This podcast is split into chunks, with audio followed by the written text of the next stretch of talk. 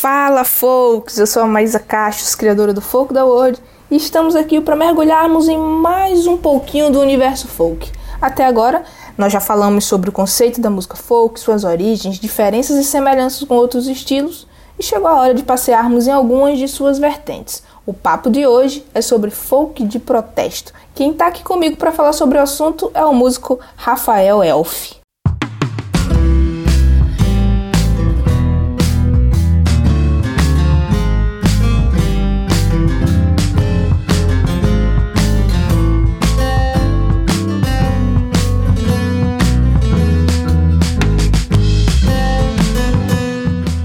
Rafael Elf, se apresente para os nossos ouvintes, conta um pouquinho da tua história, da tua carreira aí para o pessoal que está ouvindo a gente.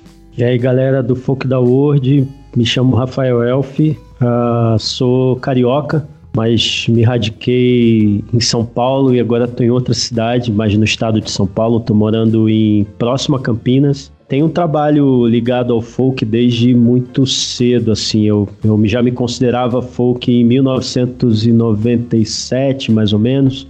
Eu tinha uma banda, como vários adolescentes iniciaram, né, na música, é, com amigos, é, mas eu gostava de dizer que a minha banda tinha um estilo chamado folk rock parnasiano. O que é isso, né? Era misturar a literatura, que eu adoro, poesia, com rock, com folk rock, né? Que era o que eu ouvia bastante. E desde então tenho feito música, tenho me inteirado cada vez mais por esse estilo, né? Por uma por essa estética do folk pesquisado bastante, inclusive o folk brasileiro, né? E quem está aqui também com a gente é o Davi Gabriel, que é colaborador do blog, e trabalhou, assim, ajudou muito na construção da identidade visual do nosso podcast. E também o nosso co-host por aqui, dá um oi pro pessoal. E aí, pessoal, tudo beleza? Tamo aí mais, mais uma vez para falar sobre folk e vambora.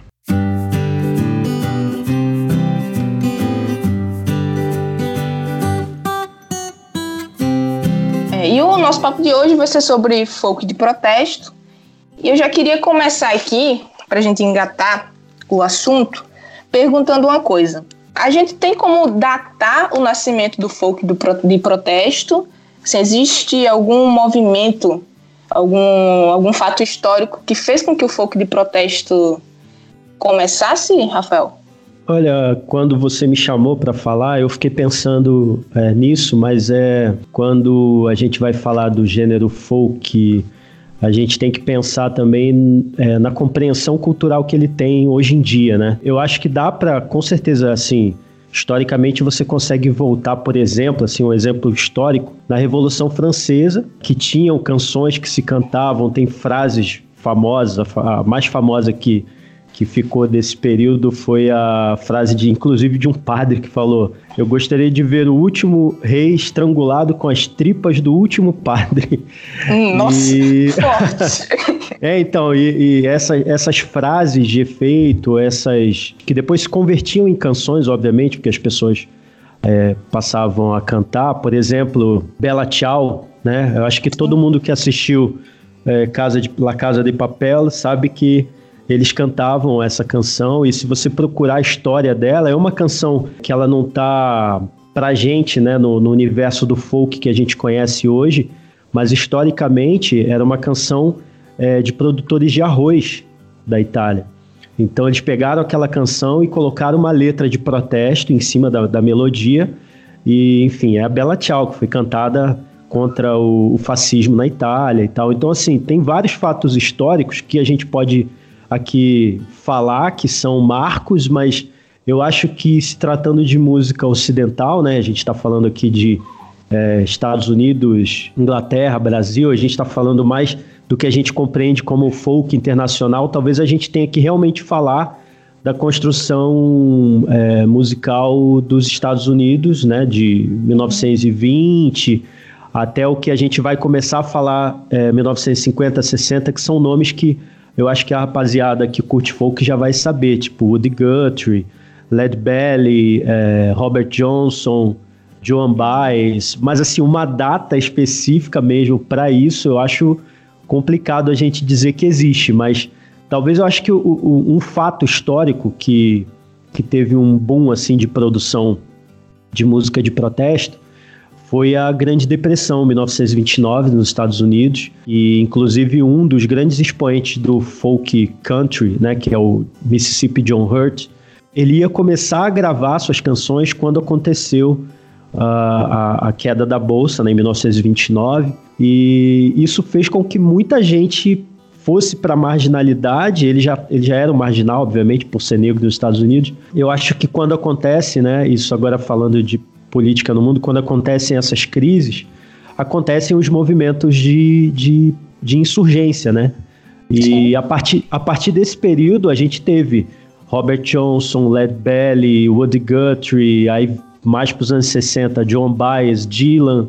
É, eu acho que a gente pode brincar aqui e dizer que 1929 é um hum. bom ano assim para dizer que nos Estados Unidos aconteceu alguma coisa que trouxe o lamento, né? Porque o, a música folk, o blues, ela nasce dessa, dessa questão muito de falar de coisas tristes de forma bonita, né? De forma poética.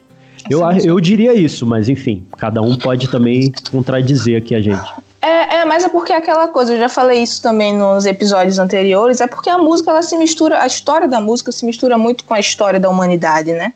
Então é como se, é, sei lá, as músicas de protesto sempre existiram por pessoas que eram contra alguns fatos que estavam acontecendo na sociedade, mas tem um momento que teve um boom no folk e foi massa você falar tudo isso aí, porque Inclusive, na minha cabeça, em muitos lugares que eu pesquisei, muito se fala ali do folk de protesto na época dos anos 60 já, que é quando tem é, o, o, que a gente chama do folk revival, né?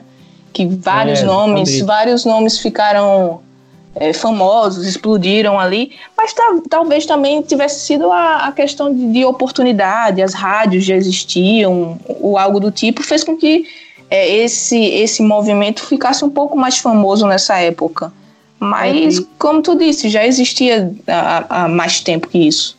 Não, sim, teve um período, esse período de revival foi muito provocado por estudiosos mesmo, né, pesquisadores.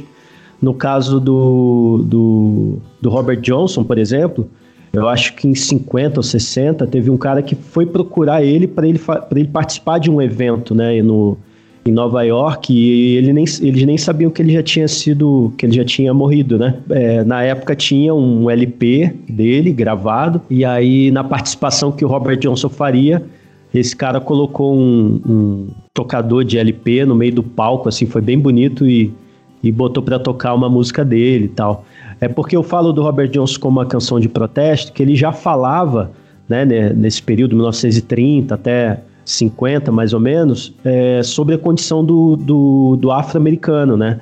Sim. Então, canções como é, ele, ele conversando com o demônio, enfim, eu não, eu não vou lembrar aqui o nome certinho da música, mas a maioria, ele coloca isso na música dele, e é o que você falou, esse revival é que trouxe, tipo, o Mississippi John Hurt, por exemplo, ele ficou de 1929, quando ele ia começar a gravar os discos, até a década de 60, completamente é, é, no anonimato, né? Ele, ele vivia lá, cantava para os vizinhos, sabiam que ele cantava e tal, mas ele não era reconhecido por isso, né? E foi exatamente nesse período de 50 até 70 que a galera foi lá e procurou, buscou, e o, e o Mississippi pôde aí ter uns três anos, sei lá, de fama. É, e é porque foi, foi muito pouco tempo, assim. Três anos que, que acharam ele, ele gravou, fez alguns shows, participou dos dos clássicos eventos de, de festivais de folk, né? Uhum. É, que tem várias histórias legais para a gente contar sobre isso. E, mas é isso, foi esse período que, que trouxe essa gente que já estava fazendo isso, só que muito marginalmente, é, à tona, enfim. E aí a gente conheceu todo, toda, essa, toda essa obra que está ligada ao protesto por, acho por naturalidade. Igual você falou, a vida ela é muito próxima da, da canção folk, né? Muito... E, e, quando a gente chega ali na década de 60, muito, muito se fala assim sobre Dylan, a importância de Dylan, e realmente ele foi muito importante.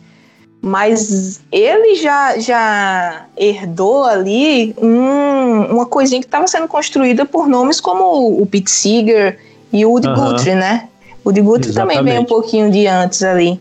E Woody... esses caras, esses caras, eles já já passaram nessa, nessa época de rádio? Como, como é, Rafael? Você sabe que eles, eles cantavam mais para o interior e depois foram para a cidade, eles já são de cidade? Falar especificamente de um cara que influenciou diretamente o Dylan, né, que é o, que é o Guthrie. Ele morreu em 1957 com uma doença degenerativa e tal, e foi nesse período que, é, quando estava internado, o Dylan visitou ele, né, algumas visitas a ele, enfim ele era realmente um cara que influenciou o Dylan em tudo, né? Não, não só na questão é, da estética vocal é, e, e, e, a questão do violão, mas na, na questão lírica mesmo, né? Na letra, no tipo de, uhum. de, de, pensamento que ele ia grafar ali nas músicas. E o Woody Guthrie ele já era considerado, é, alguns falam, tem algum, alguns sites, alguns estudiosos falam que ele era considerado um branco de alma negra, né? Porque ele é, não falava do, do, negro porque não era o local de fala dele, lugar de fala dele, mas ele falava sobre pobre é, é, norte-americano. E tem uma canção que o. Eu lembrei porque o Bruce Springsteen regravou num disco, acho que em 2000, 2004, nesse período aí mais ou menos, é, chamada Dó Remi. Não sei se você já ouviu. Sim, sim, sim. O Woody Guthrie eu escuto muito porque esse cara é... não tem como gostar de folk e é, não pesquisar a vida desse cara. Exatamente. E essa canção ela fala sobre o êxodo das populações do, dos desertos de areia, nos desertos dos Estados Unidos, para buscar melhoria de vida na Califórnia, por exemplo, né? Só que eles não, não conseguiam, e a letra até fala disso. Eles iam para lá procurando vidas melhores e tal, acabava que é, encontrava mais desemprego e piores condições de vida. E é legal falar disso, essa puxar isso, porque a gente pode até fazer uma ponte. O folk de protesto brasileiro, o baião brasileiro, é esse êxodo né, do, do campo para a cidade. Enfim, Sim. tem uma, um campo muito, muito profundo e vasto aí para a gente falar sobre isso. Mas o que nem você falou mesmo, o, o falar sobre Dylan sem, sem conhecer o Guthrie é realmente tem que conhecer, é importante. É, e, e, ele foi um cara assim que ele foi um cara de muita coragem, porque esses dias eu tava vendo um artigo que, que saiu dele. É, é um artigo já antigo, porque na acho que em 2017 a Lady Gaga cantou a This Land is Our Land e uhum. aí, quando ela cantou isso no Super Bowl e tal, a galera foi pesquisar que música é essa, de quem é esse cara que fez essa música. E aí descobriram que ele, ele já tinha é, altas músicas criticando a própria família do Trump, por exemplo. E ele falava, assim, as, as canções dele eram muito fortes, falando sobre os, os donos de terra, porque ele, ele falou muito também sobre o direito trabalhista, né? Uhum. Que é o pessoal que trabalhava naquela época eram, eram quase escravos na, nas fazendas e tal. E ele foi um homem de muita coragem para escrever sobre tudo isso. Pena que ele ainda morreu jovem, né? É, 55 anos. É bem jovem, né? Hoje em dia é um Sim. garoto. É, e ele morreu exatamente na, na época que as, a, a, o folk de protesto estava começando esse boom. E aí é. ele, te, ele tinha muita coisa para contribuir ainda. As canções dele são muito, muito atuais, assim, eu acho, sabe? Sim, falam, sim. falam muito com o que a gente tem vivido hoje no Brasil, no mundo e nos Estados Unidos também. Então, é, é, é um, um, um, cara. Você, você escuta o de Guthrie e você está estudando a história da norte-americana e do norte mundo. É. É, exatamente. Ele é, é, é, muito forte nisso Mas aí. sabe, é uma coisa legal que você, que você falou e que eu lembrei que o folk, a música folk tem muito isso, assim você fala de uma coisa que é, é não vou, vou, usar um termo pessoal, mas eu poderia dizer regional, né? Ele está falando ali da, da, do, da, problemática de um cara que vive é, no interior dos Estados Unidos, com, com o problema dos donos de terra, que, que tratavam os seus trabalhadores de forma né, é, quase que escrava, mas só que isso acontecia no mundo inteiro, então, e, e ainda acontece, por isso é tão, por isso é tão atual, né? E essa questão dele sair de um lugar e ir para o outro, uh, o que está acontecendo no mundo, a crise migratória, por conta de nova, novamente uma crise capitalista em 2008, mais ou menos, que aconteceram as crises de da galera ir para Londres e morar em outros países buscando melhorias de vida. A gente pode falar de fronteira e o folk é muito ligado a isso, é muito ligado a a música folk ela consegue ao mesmo tempo sendo regional, ela conversar com todas as culturas, sabe? Sim. Isso é muito, muito, muito rico assim na música folk. Eu acho que é um, é um parágrafo assim, que a gente podia falar muito como o, o, o Woody Guthrie é parecido com o cancioneiro de Londres, que é parecido com a, a música que se faz no norte da África, o blues que faz no norte da África é parecido com o blues das plantations, né, das fazendas de algodões do norte dos Estados Unidos, que tem muita coisa de música tribal brasileira. Nossa, é uma coisa muito, é, muito, muito, rica. Você vê uma rede assim que se, que tá, que se junta, né? Tem uns pequenos nós assim. É muito bonita. É, é, é fabuloso. É por isso, é isso também que me atrai muito e me encanta muito na música folk. Ela fala muito sobre a humanidade, sabe? Mais do que qualquer outro estilo. Bastante. É, eu acho que dá pra falar do Woody Guthrie assim, dá pra gente pensar que, além desse fenômeno do folk, dá pra pensar que o contexto mundial, assim, naquela época que ele viveu e que ele cantou também influenciou bastante, né? Sim, com gente, certeza. O, o ele cantou na época da Segunda Guerra ali, né? Bem próximo. E aí eu, eu acho que eu dá até pra fazer um comentário aqui que que o Bob Dylan, além de ser muito influenciado pelo Woody, é, ele é meio que tipo um precursor dele, tá ligado? Porque logo depois, quando o Dylan começou a, a cantar, sair ali os, as músicas dele, tipo Masters of War e, e essas aí, Blowing in the Wind também, né? Foram lançados justamente no que aconteceu depois da Segunda Guerra, a Guerra Fria também, né? E tava tudo muito tensionado também, eu acho que isso é uma mas aí eu acho que é como a, a Maísa falou, acho que a música ela acompanha esses movimentos da humanidade mesmo, né? Sim. Quando você tem um período é, de muita tensão, as pessoas vão buscar ou uma forma para escapar disso de forma poética, lírica, onírica, ou até para enfrentar isso Sim. de forma bélica, né, com música. Uma questão de necessidade também. E é isso que eu acho que, que por, por essa razão que eu acho que nos anos 60 é, ficou muito forte isso do folk de protesto, porque estava rolando todo esse pós-guerra, ainda estava rolando coisa de guerra do, do, do, Vietnã, guerra na Coreia, tava essa, essa coisa de luta pelos direitos civis que ficou muito forte. Eu, eu sei que a, a Juan Baez, o, pop, o próprio Pete Seeger, lutaram muito contra isso, assim, foram para as ruas, era protesto, era caras também que não são citados, né? Sim. É, sim. exatamente. Eu queria até falar sobre. É que a gente cita muitos. As pessoas que, obviamente, são as mais conhecidas, né? Exatamente por uma indústria e por uma difusão, mas tem muita gente que é importante pra caramba e depois a gente pode falar aqui do folk latino-americano. É. Enfim, tem uma galera bem. que morreu, inclusive, por conta disso, né? Como o Vitor Hara. É, porque foi, foi um movimento muito forte, assim. É, tem umas pessoas que chamam de movimento anti-guerra, enfim.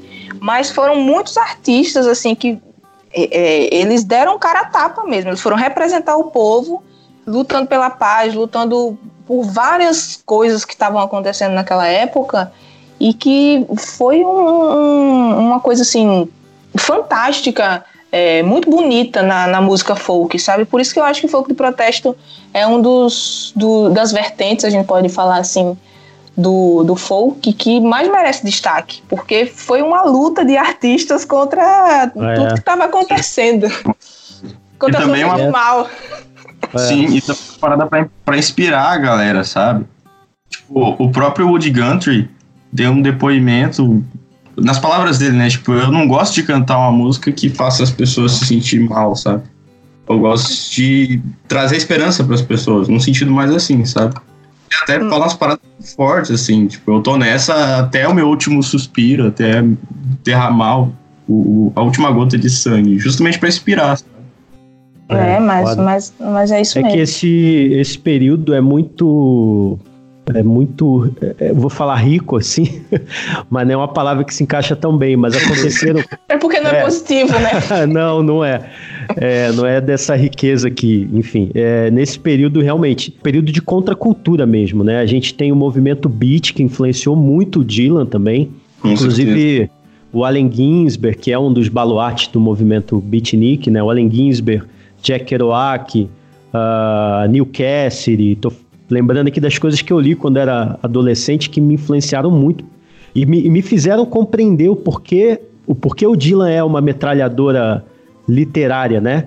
Porque uhum. ele tinha influência dessa, dessa batida de letra do, do beat, que era esse, esse movimento de contracultura é, da década de 60, né? Que tinha tudo misturado. Era, o, era o, a primeira, primeira leva do, do movimento feminista, a luta antirracista, o orgulho gay, uh, o movimento estudantil que foi desembocar em 1968 na França. Tava acontecendo uhum. muita coisa e era, e era um momento de tensão para tudo que é lado, realmente. E aí o que aconteceu depois disso, aí a gente pode falar do, dos folks de protesto da América Latina, que foram países que foram golpeados, né, tiveram ditaduras, e aí surgiram nomes como Mercedes Sosa, uh, Violeta Parra antes, né, mas que também é, era um nome citado por esses artistas que lutaram contra as ditaduras na Argentina, no Chile, uh, Vitor Hara, que morreu, foi fuzilado pela ditadura chilena, enfim. Mas vamos voltar pro Dylan lá. É... Não, mas eu tô, eu tô adorando que você tá puxando pra América Latina. É porque, vou dizer por que eu tô adorando isso. Porque, assim, já tem muita informação sobre Dylan e sobre tudo que aconteceu nos Estados Unidos. Assim, não, não pesquisa quem não quer, mas tem muita. Agora, pra América Latina, pouco se fala. Pouco sim, se fala sobre o, que, o, o movimento folk e o que ele foi capaz de fazer na América Latina, sabe? É, então, muitos, muitos acho... desses nomes aí a gente nem conhece. Eu não conheço alguns desses. E olha que eu já estou uhum. pesquisando folk há muito tempo. É uma pena. Mas é, é uma pena, assim, porque eu acho assim, é, mas aí é uma concepção que eu aprendi com outras pessoas, tipo Darcy Ribeiro, enfim, é, é um projeto, na verdade, né? Aí a gente vai falar de outras coisas, eu acho que não precisa falar uhum. tanto de política, a gente vai mais falar de música, mas é realmente um projeto que a gente não se conheça, né? Que a América Latina é. não, se, não se reconheça, se pá, né? O Brasil fica muito isolado numa, numa coisa quase é, plasmando uma espécie de imperialismo, né? Com os países que tem ao redor, até por ser um país continental, mas assim, a gente precisava ter essa assembleia com os nossos irmãos daqui e reconhecer que, cara, o folk, o folk argentino, o folk rock argentino é muito foda, é muito foda. A gente Sim. tem que falar de Charlie Garcia, de Sui Generis, de Leon Rieco, sabe? Tem gente muito massa que fez música exatamente nesse período da ditadura argentina, que acontecia assim, eles não podiam ouvir música de fora, só que eles gostavam de ouvir Neil Young, eles já estavam escutando Birds, eles estavam escutando a, a, a, o próprio folk argentino, então eles misturaram isso, eles tinham que fazer música folk só que eles é que precisavam fazer, porque eles não podiam ouvir, não se podia ouvir música estadunidense, não, se podia ouvir música é, de outros países, enfim. Então teve essa fecha, essa, esse fechamento do regime e aí surgiu essas bandas. E, e, que, e que, pegavam tudo isso. O, o, o Sui Generis mistura Neil Young com Vitor Hara, com Sim. bolero, sabe? Com coisas que são folk da, da América Latina, assim. Então é, é um movimento muito rico e que nem você falou, a gente conhece bastante do Dylan já por uma imposição cultural, mas que seria muito interessante que a gente viajasse aqui para o lado e e conhecesse as histórias também que tem aqui, que são muito, muito, muito bonitas. É.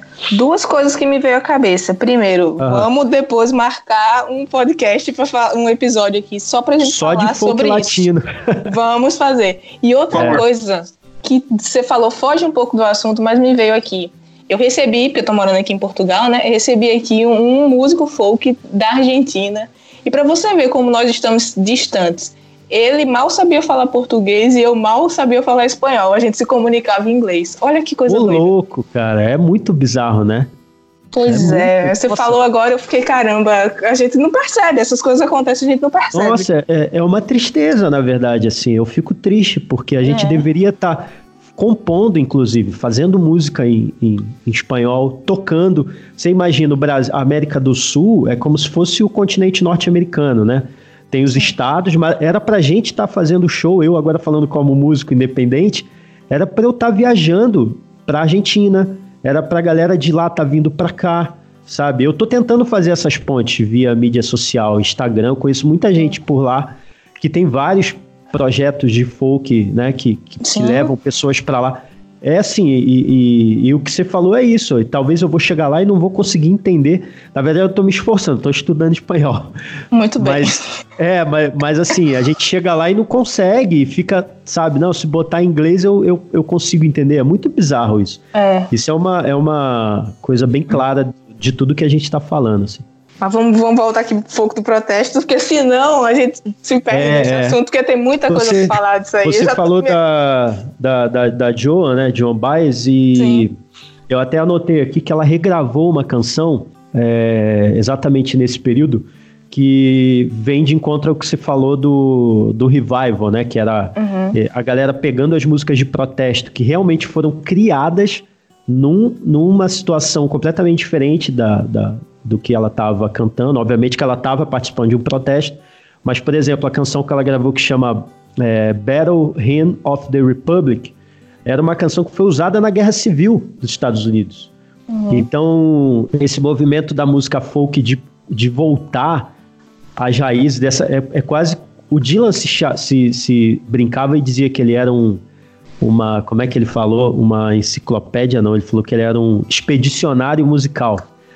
O Dylan se achava. E, e, assim, a música folk ela é muito isso, porque quando você vai cantar uma canção, e a gente pode, não sei se é, já falar disso, assim, dessa conexão que as canções, que a melodia da música folk tem. Por exemplo, todo mundo deve ter visto o filme Inside, Inside Lewis, né? Sim, Do... várias vezes. É, eu também assisti várias, várias vezes. Aquela Nossa. canção Aquela canção que o protagonista, que é inspirado na vida do Dave Van Ronk, que ele canta, que chama Green, Green Rocky Road, é uma hum. canção afro-americana, é uma canção que se cantava na, na, era uma canção quase um spiritual, spirituals, né, que chama uhum. é, das comunidades negras. E, e, e, quando você percebe, quando você volta para entender de onde veio essa música, e aí você vê o quão rico é o Dave Van Ronk falar sobre isso num show e ele canta aquela melodia que não foi ele que fez, mas que ele, ele pegou uma letra de alguém, aí ele começa a contar as histórias do, dos cantores folks da década de 60 que ele conheceu, e aí ele volta e fala das comunidades afro-americanas. É uma aula de história, assim. Sim. É, nossa, é muito, muito bonito. E o filme não fala só sobre isso, né? O filme é, esse filme é, é genial. É, genial, é, e eu já vi várias vezes porque assim, toda vez que eu assisto eu aprendo uma coisa nova com aquele filme. E inclusive a história do, do, do, do cara que inspirou aquilo, porque você assiste, muita gente assiste, acha massa o filme, mas não entende. Mas o filme foi inspirado em alguém.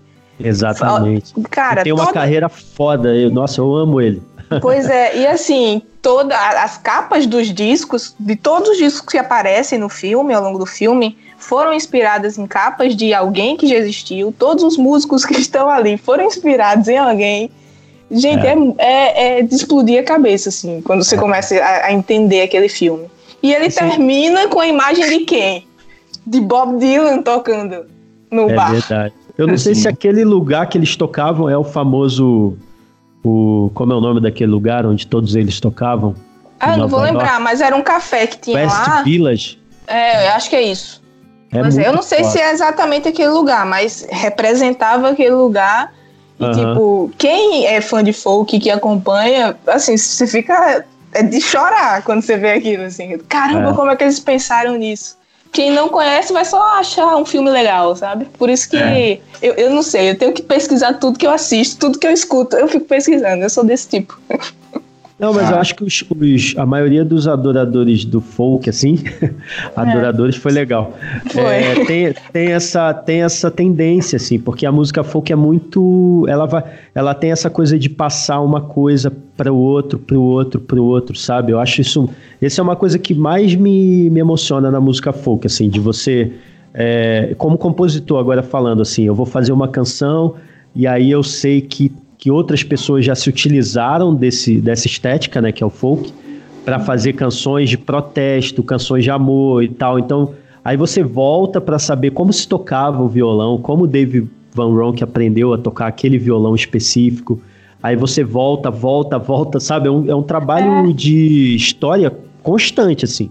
Sim. Eu não sei se, se existe outro, outro estilo musical. Se existir aí, quem estiver ouvindo puder falar pra gente, né? Uhum. É, Porque o folk é muito, muito isso, assim, esse movimento de, de, de referência, né? Referência e reverência, é, né? É, pra é mim o legal. folk é tipo o avô, o avô de todos os estilos musicais. As coisas. É, não, com certeza. Exatamente. Com certeza. É legal, pô, porque existe a, a parada das histórias e tal, existe a, a troca de cultura também, isso é bem recorrente. Uhum. Você falando do cara, né, do, do Inside Louis Davis lá. E eu lembrei que tem uma música que o Pete Seeger, eu não sei se foi ele que compôs, mas ele cantava pra caramba, que é We Shall Overcome. E aí foi o oposto, uhum. né? Ele cantava, e aí depois os africanos, em uma determinada situação lá, usaram a cantar. Cara, então rola muito é, essa É uma troca. troca, né, velho? É uma é. troca eterna a música folk, assim. Voltando Sim. pro folk de protesto, assim, é isso também. É, é a gente, por exemplo, a, o exemplo que eu dei do Bela Tchau, eu não sei se eu falei do La Caça de Papel pra galera se, se situar, que eles cantam, né, no, uhum. no, no seriado. Mas é uma melodia linda e foi gravada agora pelo. Agora não, né? O, o Mano Chao regravou, mas era uma canção de trabalhadores de arroz, assim, sabe? Então é uma, é uma, é uma troca, mas uma troca muito generosa, sabe? Eu acho muito bonito essa troca de cultura mesmo, tipo, falando do, do um pouquinho assim, só para pincelar um pouco o Dave Van Ronk, né, que é o protagonista do filme que a gente está falando, uhum. ele tem um, um, um, estilo de tocar o violão muito peculiar, que é o estilo que consagrou e para ele achava o, eu vi uma entrevista do Dave Van Ronk falando que ele estava num lugar e ele viu o Mississippi John Hurt tocando, e para ele o Mississippi é o Deus dele, né? Uhum, uhum. E, e, esse estilo do Mississippi, John Hurt, que é um, é um violão que você, ao mesmo tempo que você dedilha, né, que você faz o arpejo, você canta a melodia que você está cantando com a voz, é um estilo que vem de muito tempo atrás, cara. É muito legal isso. Aí você, aí realmente você tem que viajar para o cancioneiro é, é, medieval, aí você tem que ir para os ciganos. Cara, é, é uma história assim muito, muito, muito foda, assim, de, de riqueza cultural e de troca. É muito, muito bonita, muito bonito mesmo. Assim. E, e tem muito isso que tu falou um pouco atrás aí, Rafael, também, de que a, a música folk chega em determinado país e ela mistura o que tem naquele país e constrói um novo folk que é mais ou menos o, o, é. folk é. latino, é muito assim, o folk latino é diferente de, de qualquer outra coisa. É, é exatamente. Eu acho, porque, eu acho que porque, porque éramos, culturalmente falando, éramos.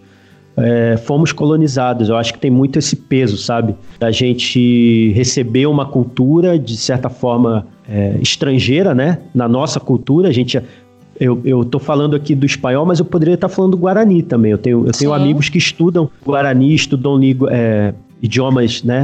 De origem indígena e tal, e compõem nisso, enfim, a gente poderia estar aqui numa outra vertente de estudo da música folk, que é a música folk, é, a, a, a, verdadeira família tradicional brasileira, né? Que são os índios sentados numa mesa. É. é tipo, pois é. É, é, e é, e é só que a gente recebeu, né, essa cultura do, de Portugal e misturou com a cultura afro, sabe? E deu no que deu. É por isso que é, é, eu acho que o folk latino ele é tão diferente, né? Dessa. Até porque recebeu muito, muito a síncope africana, né? O, o, ritmo africano, eu acho que tem muito, tem muito a ver com a nossa, com a nossa construção estética do que a gente considera folk latino, assim. Eu acho é. que é, mas é essa, exatamente isso que o que, que vocês falaram dessa, dessa coisa de pegar o que tem numa cultura e se reutilizar daquilo para fazer uma coisa nova, assim, é muito isso.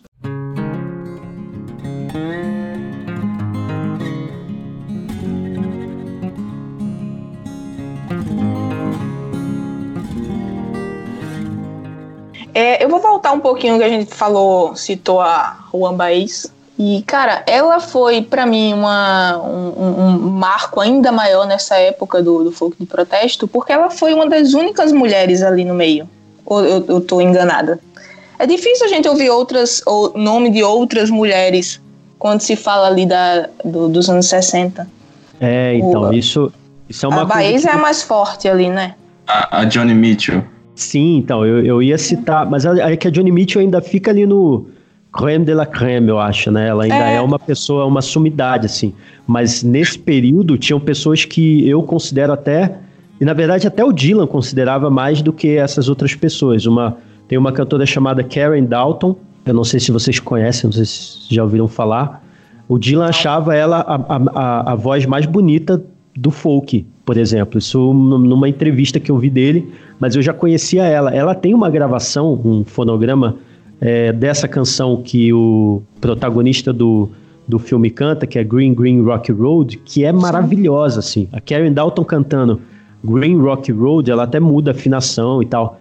É assim, procurem, porque é uma pérola, assim, profunda da música, da, da música folk é, é, mundial, assim. E aí a gente pode falar dela, a gente pode falar da Judicil também. Esse nome já me é mais, mais conhecido.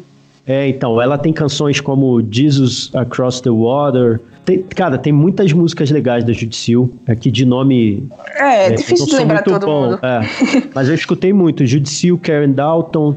É, aí eu traria um pouquinho mais para baixo aqui para falar das nossas, né? Que é Violeta Parra, Mercedes Souza, Vitória Santa Cruz, é, Suzana Baca. Nossa, tem bastante gente, na verdade. É, pois é, Fazia porque... aí.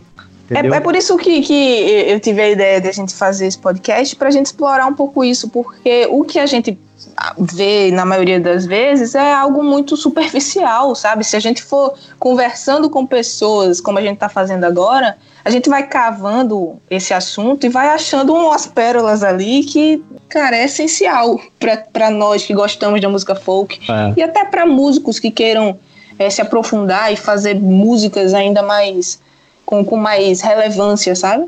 É, com certeza. Eu, eu vou fazer só uma errata aqui. O nome da música da Judicial é Jesus Was a Crossmaker. Enfim, procurem Judicial, é maravilhosa. Maravilhosa. E americana também, Judy. Norte-americana. Eu vou, eu vou, eu vou, eu lembrei de uma pessoa, de uma mulher que ela foi, gra ela gravou o disco dela no mesmo estúdio que o Nick Drake gravou. É, não é, uma, não é uma, uma cantora de protesto, a gente está falando sobre folk de protesto, mas é um protesto falar sobre ela. Não, falar sobre mulheres na música é um protesto é, em qualquer a momento. A gente tem que falar, exatamente, a gente precisa falar. E aí eu vou eu tô só pegando aqui, eu fiz uma playlist de estudo, de estudos aqui no, hum. no, no YouTube e vou pegar o nome aqui para vocês aqui. A gente vai Excelente. conversando e já já eu pego. Maravilha. Depois compartilha com a gente aí essa, essa playlist. Sim, Se ela for sim. aberta aí, a gente já coloca Não, é... na descrição do podcast aqui pro pessoal ouvir. Beleza. Beleza, é. eu vou pegar aqui e já, já vou falando, vamos conversando. É. E, e, assim, mas uma coisa interessante, agora falando do, das mulheres no folk e e falar de mulher no folk é protestar, eu acho massa. A leva de, music, de musicistas de 2000 para cá, obviamente com toda com a segunda onda do feminismo que tá libertando inclusive nós homens uhum. do machismo. Mano, eu hoje em dia eu posso te falar, Maísa, com toda certeza do mundo que 80, 90% do que eu ouço de música folk e out country, né, uhum. são mulheres cantando, são vozes femininas e não só cantoras mais ainda, são compositoras, assim. E aí depois a gente pode falar dessa cena nova do folk, enfim, que eu acho que falar disso já é uma forma de, de falar do folk de protesto. Eu acho muito, muito massa. É, sim, sim. E, e já para adiantar quem estiver ouvindo, vocês também, a próxima temporada do podcast vai ser só sobre mulheres no folk. E aí eu vou trazer só convidadas mulheres uhum. para a gente conversar sobre isso, assim, desde a influência é, das mulheres folk lá atrás, porque tem muita mãe de artista que as pessoas nem sabem que elas influenciaram muito na música deles. A mãe do Nick Drake, por exemplo. É, tem um monte, a mãe do Ben Harper, a, a mãe de uma galera. A Maybelle é. Carter, que foi sogra do Johnny Cash. Enfim, tem uma mulherada forte aí atrás. E uhum. até os dias de hoje, assim, que tem uma mulherada nova também fazendo muita coisa massa na música inclusive ajudando nesse novo revival do folk aí, botando uma moral, porque tem muita música melosinha e elas estão voltando falando sobre feminismo. Tudo, né? Sobre. É, estão voltando pesado, assim. Então vai ter uma temporada Mas, só sobre isso. Mas vocês estão sempre libertando a gente, Maísa. Pode. Pode ter certeza. é nosso papel. É, é o papel de vocês.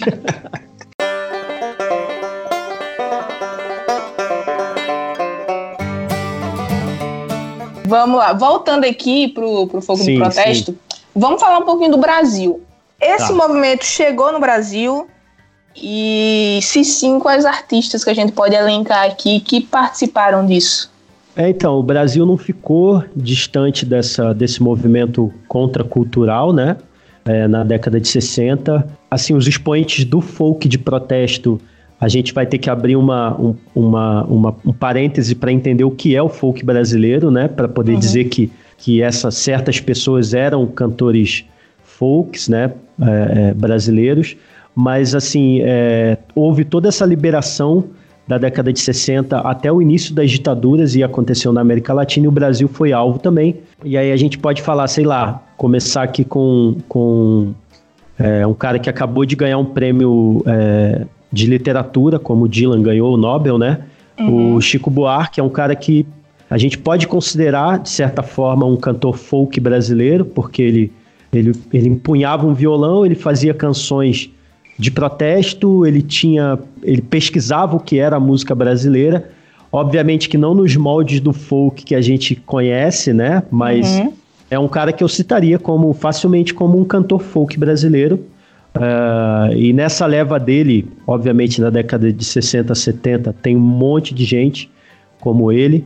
E aí, nesse período, o, o, nosso queridão, que é o Belchior, obviamente. Sim, grande Belchior. Bigodão então, Belchior. Exatamente. E que, e que, e que nessa época estava lá correndo atrás dos festivais de canção, estava construindo a sua carreira no meio da ditadura, no meio da, do 1968, quando baixou o AI-5. E o Belchior, ele, ele, ele consegue estar tá mais pro espectro do folk, como a gente conhece, porque ele bebia muito no Dylan, nos beatniks, na música norte-americana, né? É, é, isso acabou influenciando na estética da música dele, né? Sim, muito. O Belchior é, o, é, é pra gente, quer dizer, pro público folk, eu acho que é o que mais consegue traduzir isso. Eu acho que só tem dois, assim, que traduzem com essa força estética mesmo, de dizer, olha, tem elementos, tem um banjo, é o Belchior e o Raul, né? Sim, o Raul, Raul também... Seixas. O Raul, nesse período, também estava vindo da Bahia para o Rio e para São Paulo né, para trabalhar numa gravadora e foi ali que ele começou e conheceu gente também do Quilate como Sérgio Sampaio e que tinha uma cena que o, o Raul era uma mistura muito louca, né? Ele misturava ao mesmo tempo baião com rock, com mas era, era, era essencialmente folk. Tipo, o Raul tem canções dele que são e, e ele assume que são plágios descarados é. do, do, do Birds, por exemplo, sabe? Então assim o, o Raul e o, e o Belchior, eu acho que são os grandes expoentes dessa marca é, de folk que a gente conhece hoje, né? Culturalmente uhum. aceita. Mas a gente pode citar outros nomes, como eu citei o, o, o, Chico Buarque, assim, abrangendo mais o termo folk como uma música popular de uma certa região que tem lá suas características, características culturais próprias e tal. É, mas esse período foi muito, muito forte no Brasil, né? A contracultura chegou aqui te, teve o lado, o lado também do Iê, que era aquela galera que, como tem hoje em dia, né, que fazia só música por fazer entretenimento, uhum. mas tinha toda essa galera que, que, que, que culminou lá no disco famoso chamado Panis et né, que é o Sim. da Tropicália, que tem muito de música folk ali, mas muito assim. É, eu acho que é um marco até. Eu não vou dizer que é da música folk, mas da música de protesto brasileira esse é um disco, assim, é a pedra filosofal nossa é, e precisa ser ouvido, assim, com, com carinho, porque tem tudo lá. Tem rock, tem o barulho das guitarras elétricas, que nessa época, é, vejam vocês, teve é, passeata contra a guitarra elétrica, assim como assim como os caras quiseram matar o Dylan. É, pois é. Eu lembrei disso na hora, porque o Dylan quase que Quase é assassinado, né?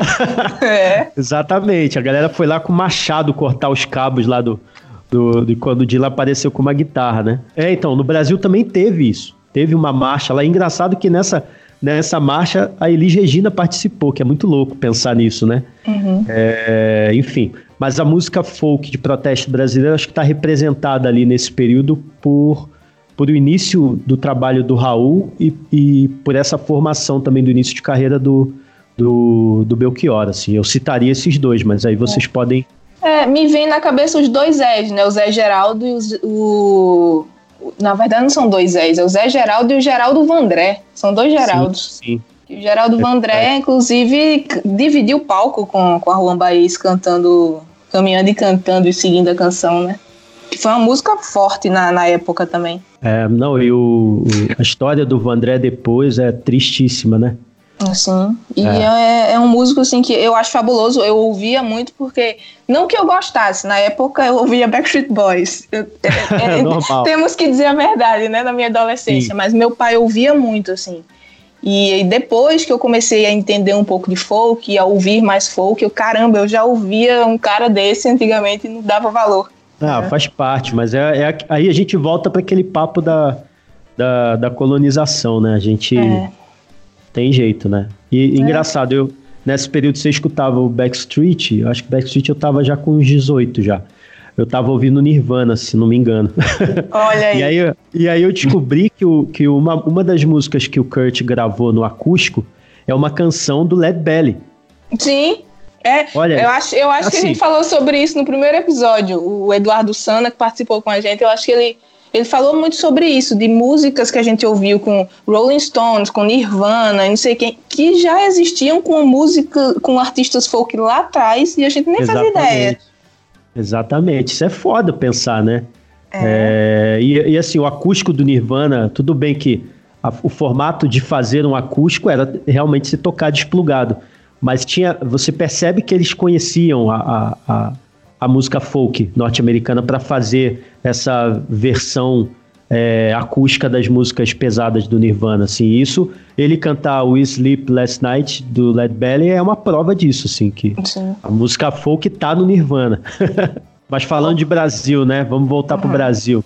Eu acho que você lembrou dois que, que são, são, são fodas também, né, o, o Vandré e o Zé Geraldo, é, o Zé Geraldo é o cara que tem uma, uma, uma estética bem atrelada ao Dylan mesmo, né? O Zé Geraldo é, bem. Ele, ele tem até canções que, que você fala, nossa, parece. Eu acho que essa melodia aqui é do Dylan, assim. Tem canções que eu adoro do Zé Geraldo. Tem uma chamada. Eu vou pegar aqui também, vou. Eu sou péssimo é. com o nome. Ah, eu, eu vou também. pegar e vou, e vou falar aqui, que é, é foda, assim que é muito dilanesca, é. muito dilanesca. É, e, e, eu acho curioso que esse. Até a gente fez um, um post lá no Foco da World, acho que um, uns dois anos atrás.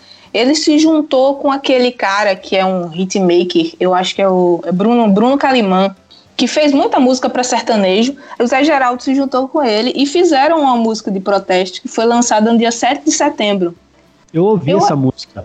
Pois eu achei tão legal, porque assim. Eu também, cara, eu também. É, é, é, o foco de protesto, já já a gente fala mais sobre isso, mas eu acho que ele tá meio morno ultimamente.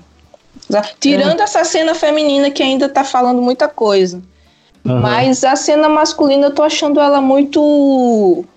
Sei lá, muito nostalgia, muito amor, muito. Sabe? É, eu acho que tá é, faltando é uma... umas brigas aí, umas tretas. Tá. Eu sou das tretas. Falta testosterona nos cantores folk. Eu acho que falta é, tipo, compreensão do momento político mesmo, né? Sim. As meninas estão tão no leme porque estão sofrendo e estão uhum. acordando para uma coisa que, né? Sim. Eu acho que a gente, homem branco, heterossexual, sei lá, a gente tá no easy listing. E, é, tá no né? conforto, né?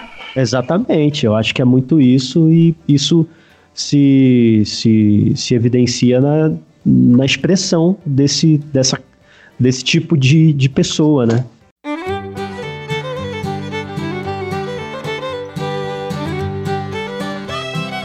É, já que a gente falou sobre isso, vamos, vamos falar um pouquinho de como a cena tá hoje, que já tem quase uma hora que a gente tá falando aqui. Mas aí, hoje em dia, quem a gente tem, assim, que continua falando sobre os problemas sociais em música? Porque beleza, o Dylan ainda tá vivo, ainda bem, ainda tá fazendo show, ainda tá fazendo turnê, ainda tá tem cantado suas músicas que apesar de não ter nada novo, são músicas que são muitas delas atemporais, né? Ele não precisa ficar falando de novo que ele já falou. Uhum. É, a gente tem a Juan também, Juan Bahia está viva ainda, ainda faz uns shows. Esses dias teve um, o, centenário do, do Pete Seeger, que morreu, infelizmente, mas deixou aí um legado gigante. Existem pessoas que continuam celebrando a sua música e relembrando o que ele falou, mas gente nova fazendo isso. Eu sei que a tua música tem muito disso, Rafael, que eu escuto, a gente fala sobre, sobre você no Folk da World, Tem o Philip hum. Long também no Brasil. Mas tem alguém assim no mainstream? Vocês conseguem citar alguém no mainstream que esteja fazendo esse trabalho hoje? Agora, eu tô, eu, quando você falava, eu, eu, eu pensava que eu acho que, e até para tentar explicar talvez a, a, ausência de discursos tão diretos, né? Eu estava aqui, que é uma pergunta realmente bem, bem interessante, assim, porque eu poderia explicar e a gente precisaria talvez mais uma hora para falar sobre isso, porque. Tem que ter uma parte 2. Sim, eu, eu, é porque eu acho que é o seguinte, assim, esses movimentos todos que são diretos é, no discurso, eles, eles, eles, são, eles são engendrados numa demanda, né? Nessa, quando se tensiona muito as coisas. Eu acho que foi o, o, o Davi, né? Que falou que o, que o, o Woody Guthrie ele não gostava de fazer música para as pessoas se, sentir, se sentirem piores, né? Ou tristes, ou sei lá. Eu acho que eu, eu percebo isso como, como também alguém que faz música, sabe? Eu acho que não é bom você ficar lembrando da, da miséria o tempo inteiro, né? A, a, a canção ela tem outras funções que não sejam apenas isso, tipo, olha, o monstro tá ali, a gente tem que dar um jogar uma bomba nele. Isso é um, um, uma, uma expressão que está muito é, ligada à, à reação, à opressão, e você tem que, por necessidade, jogar uma pedra numa vidraça, sabe? Eu acho que uhum. é, surge muito dessa necessidade. E aí eu falei que, brinquei que a gente precisaria de uma hora mais para falar, porque aí tem, tem várias correntes. É, eu me formei em sociologia esse ano e tem alguns livros interessantes que falam sobre uma coisa chamada neo, neoliberalização do indivíduo que tem a hum. ver com, com essa questão da gente se individualizar cada vez mais, se, se encarar como uma empresa, né, pessoalmente falando. É, então, quando você se, se coloca por você no mundo, você não tem por que encarar com empatia o problema do outro, né? Então, quando, por exemplo, vou dar, tentar dar um exemplo nessa cena musical folk que eu imagino que possa ser isso. O cara tá lá tentando sobreviver como como cantor folk no Brasil. E aí a gente sabe que para ser compositor, cantor ou artista, é, culturalmente você é tido como, sei lá, vagabundo, ou sei lá, ou você, tá, você trabalha com música, mas e como é que você paga as contas, né? É, é, natura, é natural ouvir isso. Então, quando o cara consegue alguma coisa, quando ele entra um pouquinho lá, bota o pé no mainstream, ele não quer perder aquilo, porque de certa forma também é o ganha-pão dele. E aí eu acho que é uma desculpa plausível para essas pessoas que, que, que não estão, que estão tão no mainstream, mas que não estão tão contundentes quanto o momento, o momento precisa. Como a gente falou, é um momento de tensão assim no mundo inteiro. A diáspora, né, migra, migratória está acontecendo explodindo em tudo que, tudo que é país. Tem a miséria está explodindo em tudo que é país e cada vez mais movimentos de repressão, fascistas, enfim, surgindo exatamente por conta disso. Era um momento que era para a gente ter vários cantores falando pois sobre é. isso, sabe? Era para ter muito, era para era a gente estar tá junto agora, por exemplo, fazendo um festival contra os cortes de educação, por exemplo, sei lá, tô dando um exemplo uhum. aqui, mas não uhum. tem, porque você vai ver cada um tá lá com a sua entre aspas empresa, cuidando da sua carreira, e você não pode falar uma coisa porque senão o público tal não vai gostar, não vai ouvir teu trabalho, não vai divulgar, sabe? E como você falou, Maísa, naquela época os caras estavam nem aí para isso, cara. Até porque nem tinha ainda essa ideia tão, tão solidificada na, na sociedade de um mainstream, de uma coisa que, sabe, não, porque você tem que entender o seu público, aí você, a, a, ao invés de você fazer canção, você passa a fazer single. Single não, é jingle, sabe? É. É, é então, e, é, você faz um estudo de mercado, o que, que é a música folk brasileira, eu estou estudando, bah, vou fazer a canção assim. Então, e aí vira esse tipo de arame liso, que cerca, não machuca, não serve para nada. É. e, que, e, que, também não, não toca as pessoas, de certa forma, né? Eu, a meu, esse é o meu depoimento pessoal, isso não tem nada a ver com, com, com a verdade, né? De, uhum, de cada um. Sim, sim.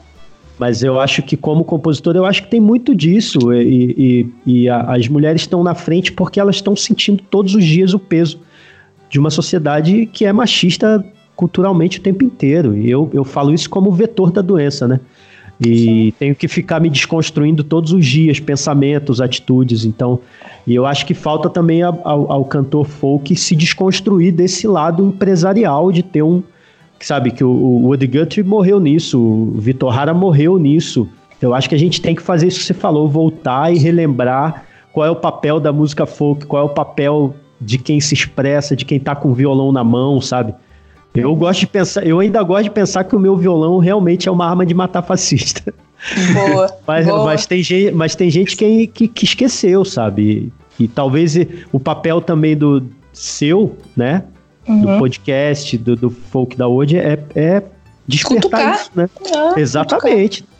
Exatamente. É, e, e, aproveitando essa tua fala, Rafael, deixa eu fazer uma pergunta bem, bem pessoal. Você, como um músico que gosta de, de cutucar essas feridas, você sente que o seu trabalho é menos ouvido, menos valorizado, ou chega a menos pessoas por conta da temática que você aborda, ou não? Eu acho que sim, é, mas eu não sou nada ainda no cenário uhum. é, mainstream musical brasileiro, né? Então eu tenho várias coisas, mas eu já perdi inúmeras, inúmeras, inúmeras oportunidades de tocar. Primeiro porque eu não quis tocar, porque conheci os, os, uh, os pensamentos políticos de tal pessoa, que era a dona do lugar, e de não ser chamado porque eu tinha uma canção como é, é, do crânio de um fascista nascerá a flor. Que é, é linda! É, então, mas, é, mas e eu, eu ainda tento, de certa forma, não ser tão direto, sabe? Eu tento eu tento é, que, que a minha mensagem política ela venha com uma metáfora, com uma, com uma literatura, com, com, com, com uma imagem poética um pouco mais branda, até porque eu quero que essas pessoas que pensam o mundo de forma fascista abram, né? Porque a, a arte ela tem esse poder de abrir esse, esse canal sensorial de certas pessoas e você consegue criar um diálogo. Então eu ainda acredito nisso, de certa forma, né? Uhum. Aconteceu uma coisa comigo, eu fui tocar no metrô, fui convidado para tocar num projeto do metrô de São Paulo e de músicos de rua e tal, e eu fui tocar na Estação Paraíso. Eu fui, quando eu, antes de começar a tocar, eu fui passar o som e veio dois seguranças do metrô me perguntar qual seria o meu repertório. Isso aconteceu antes das eleições de 2000 e acho que tem um ano e meio mais ou menos. E aí eu falei, eu falei ah, será que esse cara conhece? Eu pensando, será que eles conhecem meu trabalho e tal? Eu falei, ah, ah, eu não tenho um set definido, mas eu vou cantar as canções do, do primeiro EP, do segundo EP e tal. Por quê? Vocês querem fazer pedidos? Ele falou: não, a gente só queria ver a lista que você vai cantar. A gente sabe que você tem umas músicas de, enfim, que tem um teu político e tal. Eu queria saber se você vai cantar uma música. Eu falei, tá, mas. Eu falei, que tá. Bom. É, é. Aí eu falei, tá, mas vocês vão ficar aí pra ver? Ah, não, a gente vai ficar aqui. Aí a moça anotou, qual é o seu nome mesmo? Anotou meu nome no papel e tal. Aí eu falei, mano, o que que eu faço? eu tava sozinho, eu tô, eu tô, sem banda agora, né? Só quando tem show muito é, Sesc, essas coisas que eu chamo a galera pra tocar. Eu falei, mano, ou eu toco do crânio de um fascista ou não toco. Aí eu falei, mano, vai ser a primeira música que eu vou tocar. Nem pensei assim. e aí os caras ficaram, assistiram e foram embora, assim, sumiram. E aí eu falei isso pro produtor do, do evento lá, que era o cara que tinha uma produtora e que, e que passou no, no, no, no edital e tal. E falei, olha, aconteceu isso, cara, você tem que, sei lá, eu não sei o que, que os caras quiseram dizer com isso. Mas assim, a resposta é sim. Eu acho que quando você assume que você tem um, uma, uma opinião política, você vai ter que arcar com ela num país como o nosso. Eu acho que, com certeza, aí, isso vai muito também é, da minha escolha de participar de certas coisas ou não. Então, que já é difícil para um músico independente ter que escolher, né? Na verdade, você tem que aceitar tudo que aparece, porque então eu tenho, eu tenho preferido gravar canções em casa, vou lançar o disco, tocar em locais que eu acho que são adequados e que tenham a ver, assim. Eu não tô. É, mas eu optei por, por fazer essa escolha, e aí eu não apareço tanto, não, não toco tanto, não. Enfim. E tem tudo isso que eu já sei, que é uma. que, que acontece, e, enfim. Sei lá vi. E, mas eu prefiro também. É, eu acho que eu não vou tirar é, da minha cabeça de que meu violão faz parte de uma de uma, de uma, de uma história de, de canções que lutavam contra coisas que eu acho necessário lutar, sabe? É isso, é, isso é do perfil de cada um, né? Cada artista faz o que quiser com seu violão. Mas como você falou, quando você assume essa identidade, você tem que ser coerente, né? Com certeza. Eu, eu tem poucas pessoas, mas tem. Eu acho que o, o Felipe Long é um que lançou agora um trabalho que está bem explícito o que ele pensa. É, eu acho que tem gente fazendo Só que o problema é que a gente tem que pensar também é, na cena musical e cultural brasileira, né? Que é muito, uhum. é muito reta, é muito. É, não dá espaço para todo mundo, enfim, aí tem uma outra discussão. Hum. Mas eu, eu acho que é isso, assim, a, o folk de protesto ele tá muito liso porque existem todas essas esses atenuantes aí que precisam ser levados em consideração para a pessoa sobreviver. É, isso é Talvez. é verdade. É, eu, você falou que a gente deveria estar tá fazendo um festival agora para, enfim, lutar contra tudo que está acontecendo. E passou aqui pela minha cabeça que a gente não falou sobre isso. Vários festivais nasceram e, e foram muito importantes né, na época do, do foco de protesto ali, não foi? Dos anos 60? Quando surgiu. Sim. Eu não tenho certeza, mas tipo, o Newport, Newport Folk Festival nasceu por aí, não nasceu? O Mariposa Sim. também. O Mariposa foi um festival muito forte. Eu não sei até uhum. que ano o Mariposa. Deixa eu até dar uma olhada aqui no Google. Mas tá. o Mariposa Folk Festival foi muito forte. Inclusive, todos esses nomes que a gente citou, acho que passou por lá. É, então, são... Ele ainda existe, cara. Sim, eu sim. Eu... no Canadá, ainda existe.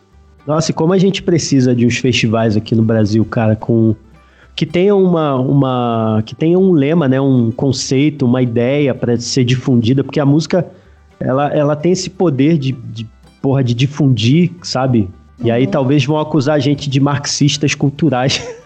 É, é, é sempre muito complicado. É, mas assim, a gente precisa, né, de certa forma, falar coisas e, e ter festivais. Cara, a, as histórias do, do Newport Festival, Newport Festival são, são, cara, são muito fodas, assim.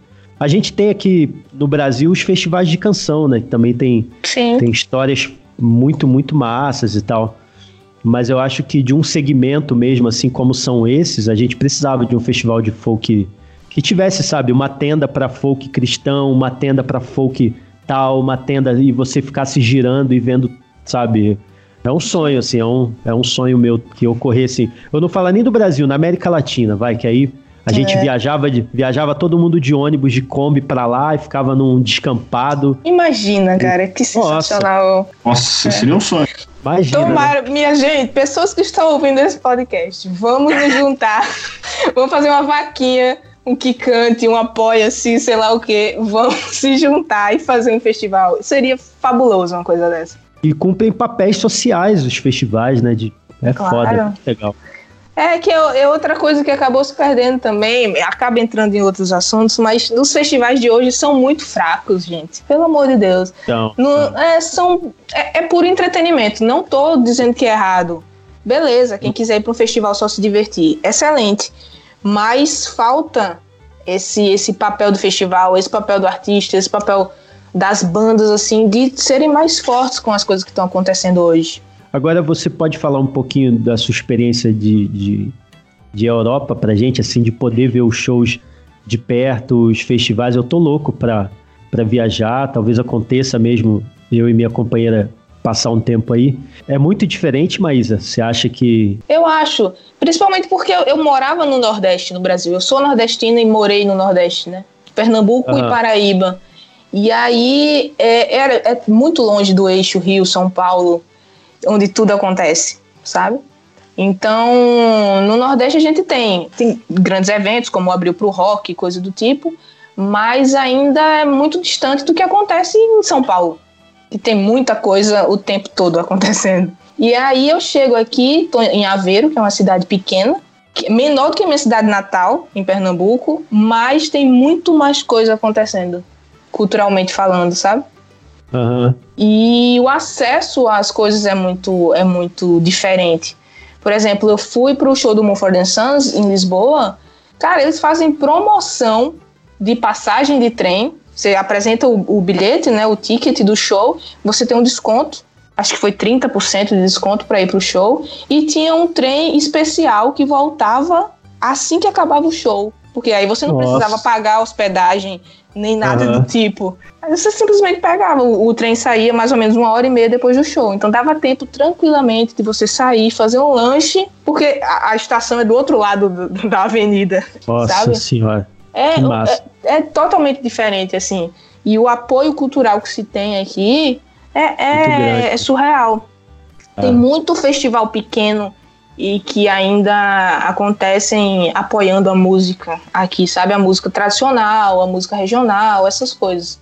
Acontece uhum. demais, assim. Tem muito festival folk, eu vou tentar ir para alguns, para mostrar no Folk da World e tal, que é um folk muito diferente desse folk que a gente fala. A gente fala muito do indie folk, do folk rock, folk pop, que tá muito no uhum. auge. Mas aqui uhum. acontece nos festivais folk menores, que é folk, basicamente música instrumental e danças. Que é Massa. o folk bem tradicionalzão mesmo, lá, antes das pessoas começarem a cantar, ter letra nas músicas.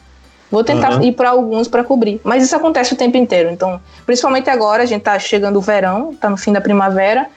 O verão, ele é tipo, todo fim de semana tu tem uma coisa para fazer. Pelo menos na sua cidade ou numa cidade próxima, sabe? Tem festivais acontecendo, shows acontecendo. Os cafés têm, tem música ao vivo, música de qualidade, música autoral. O que Isso é, é muito né? difícil. Né? A gente ah. vê muito no Brasil cover. Ah. Sabe? Uhum. É, eu venho da região da Orla, do Nordeste, que recebe muito turista. Então, quase todos os bares também tem música ao vivo, mas é cover. Eu passei bastante tempo da minha vida tocando em bar no Rio de Janeiro, em shopping, para ganhar a vida, né? Num período é. que eu achei, não, eu vou fazer só música e tal. E era triste, assim, porque necessariamente você tem que tocar, sei lá. No, é. eu, eu, eu colocava uma música minha assim, escondida no meio, no final da noite eu tocava uma música minha. Mas você necessariamente precisa tocar a cover e, enfim, a gente precisa... Ouvir, ouvir você falando, eu só fiquei com mais vontade de fazer um, um protesto e... é, mas é... É. Não, tem, tem, tem sido muito enriquecedor, sabe? Eu tenho aproveitado o máximo que eu posso, porque eu não sei quando eu vou precisar voltar ao Brasil para morar uhum. de novo. Mas eu estou aproveitando muito para aprender isso e para levar comigo, sabe? Uhum, e, bonito. É, essa, esse, esse lance do, do próprio blog, de fazer esse podcast, é de muito do que eu tenho visto aqui. Que as pessoas parecem valorizar muito mais o, o a cultura, sabe? Uhum. E aí eu quero levar isso pro Brasil da forma que eu puder. Aí tá, você tá fazendo, eu acho, já. Eu acho que você, eu acho que o. Tipo, quando eu vou pesquisar alguma coisa do que tá, quem lançou, quem não lançou, eu necessariamente entro no, no foco da Word para saber. Isso é uma. Já te elogiando, já que teu trabalho já está sendo feito de forma bem, bem profunda, assim. Eu acho que já virou uma, uma espécie de. Engraçado, é, eu não sei se você ouviu falar, eu, eu, não, eu não sei se eu já te contei, se a gente falou sobre isso. Quando eu saí do Rio e fui morar em São Paulo, eu fui morar para tocar num festival de folk. Você sabe dessa Massa. história? Não, não, não, não. Conta então, aí existia um, um, festival, existia um festival em São Paulo chamado All Folks Fest. É... Eu já ouvi falar desse festival. Foi antes do blog nascer, mas eu já, já, já vi alguma coisa já sobre ele. Já tinha ouvido ele. falar? É. é, então. E assim, eu como músico independente no Rio, eu não tinha primeiro lugar para tocar música folk, né? Eu pegava uma viola caipira na mão e, enfim, eu não podia nem usar bota porque o rio é quente demais. É, não tem condição. Não a dava pra usar camisa folk... de flanela. É, vestimenta folk não combina com o Brasil. Não, não combina. A gente tem que trocar ideia com, com São Pedro. É. É, e assim, e aí eu tocando lá, passando todo aquele perrengue, foi quando eu gravei o EP em casa, o Perro Negro e tal. E aí eu não sei, alguém da cena de São Paulo indicou o meu trabalho para o produtor desse festival. E aí o cara me ligou e falou: Ó, oh, eu queria que você viesse tocar num festival. Aí eu falei: tá, mas é um festival de quê? De música folk. Eu falei: como assim? Isso em 2000, no início de 2012, assim. Não, é um festival só da cena folk. Vai tocar tal, vai tocar o Felipe Long, vai tocar o Mustachos Apache, vai tocar o Bardo e o Banjo, vai tocar o Gilmore Lucassin, vai tocar o. Tinha um irlandês também. Nossa, foi assim, foi um bagulho assim emocionante, assim, o cara pagando minha passagem. Muito massa. No, e no final, assim, todo o cachê, o, o, a bilheteria era toda dividida entre todos os músicos, igualmente, sabe? Foi uma coisa muito, muito legal, que infelizmente não foi pra frente. Teve, eu acho que quatro, cinco edições, mas que fica aí de, de, de exemplo pra galera que tá uhum. querendo, né? Empreender, Sim. sabe? Eu acho que é muito. Era, era você conhece São Paulo, mas ou não? Não, só de troca de avião. Nunca fui para São Paulo para passear. Tá. Tem um lugar lindo chamado Centro Cultural Rio Verde, que quem é de São Paulo conhece, que é onde acontecia o festival, que é um lugar assim todo de madeira. Nossa, que saudade, assim. Eu acho que foi um pouquinho do que eu vi quando eu fui para Europa em quando a gente viajou para Paris, assim, ah. que eu fui nos cafés e, e, vi essa cena, sabe, acontecendo. Uhum. E precisa muito ter aqui. A gente precisa protestar e ir pra rua, fazer música de protesto pra mudar esse entendimento de cultura que o país tem sobre a cultura brasileira, enfim, como se trata a cultura, né? Que eu acho que é Sim. muito isso que você tá falando, assim, você pegar um cara e botar ele para cantar duas horas, é, é, aperta o play e bota um CD de, de música cover, né? Tipo, pois é. praticamente é. isso. Tá faltando abrir esse espaço para música autoral as pessoas tá, mostrarem bastante. seus talentos, porque tem muita coisa boa, gente, muita tem. coisa boa. E é por isso que, que eu tenho o Foco da World, porque eu gosto muito de mostrar autoral. Por um tempo a gente ainda mostrou muito folk. É, folk, assim, versões folk de músicas famosas, que tem muita banda que faz isso, né? Uhum. Os covers e tal. Mas agora a gente só fala de autoral, porque não desmerecendo, quem quiser fazer cover faça também, é, é bacana. Eu, eu é, tenho a, a playlist, a playlist de folk covers que a gente tem no Spotify, é a maior playlist que a gente tem. Tem mais de 1.500 pessoas seguindo ela. E quase toda semana a gente recebe material de artista gringo enviando. Ó, oh, eu achei a tua playlist e queria te mostrar meu cover. Legal. Mas música autoral também tem, tem seu valor, assim, e as pessoas precisam aprender a, a se abrir para novidades, né? A não ficar uhum. na mesmice, assim ah, vou ouvir várias versões da mesma música que eu já conheço, podendo conhecer algo novo, que vai me contar algo novo. E é por isso que eu sou apaixonada, assim, por descobrir novos artistas e ouvir novas histórias, sabe? Fazer, fazer isso é uma forma de protesto. É, ainda bem. É, é. Eu vou, vou morrer protestando. Ah,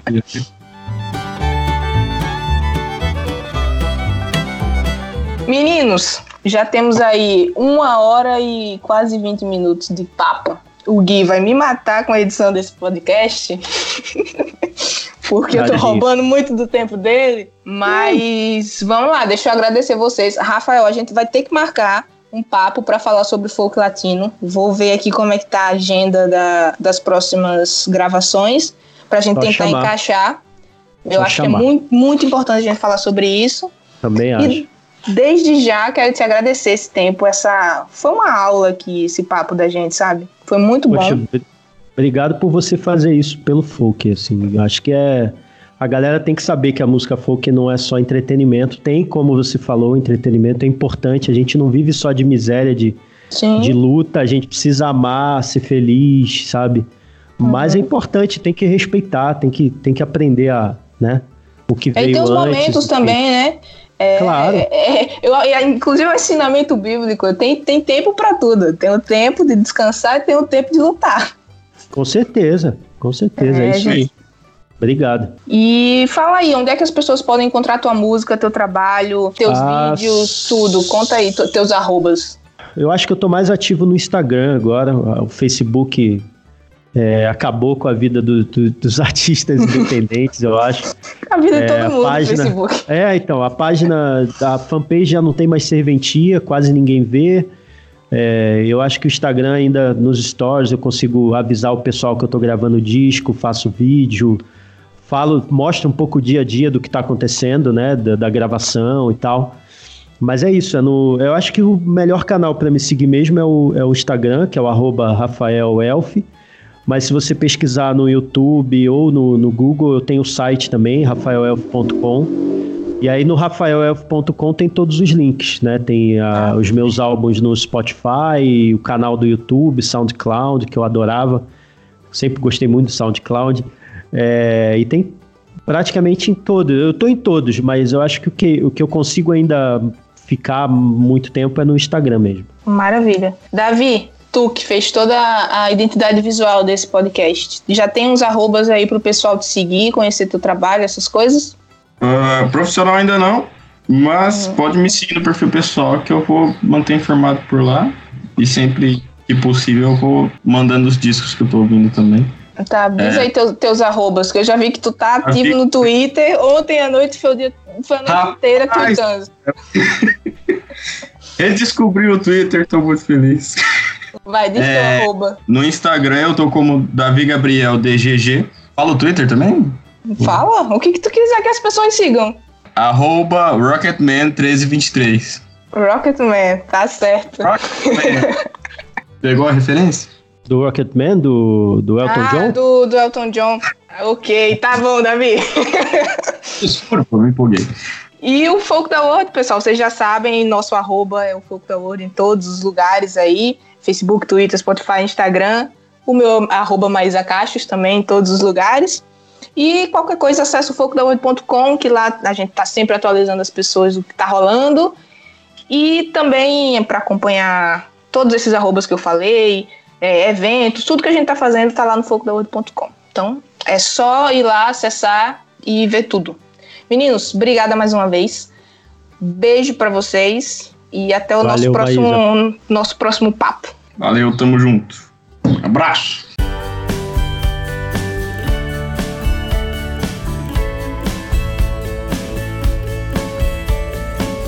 Focalizando. Apresentação de Mais Acachos. Edição de Gui Graziotin.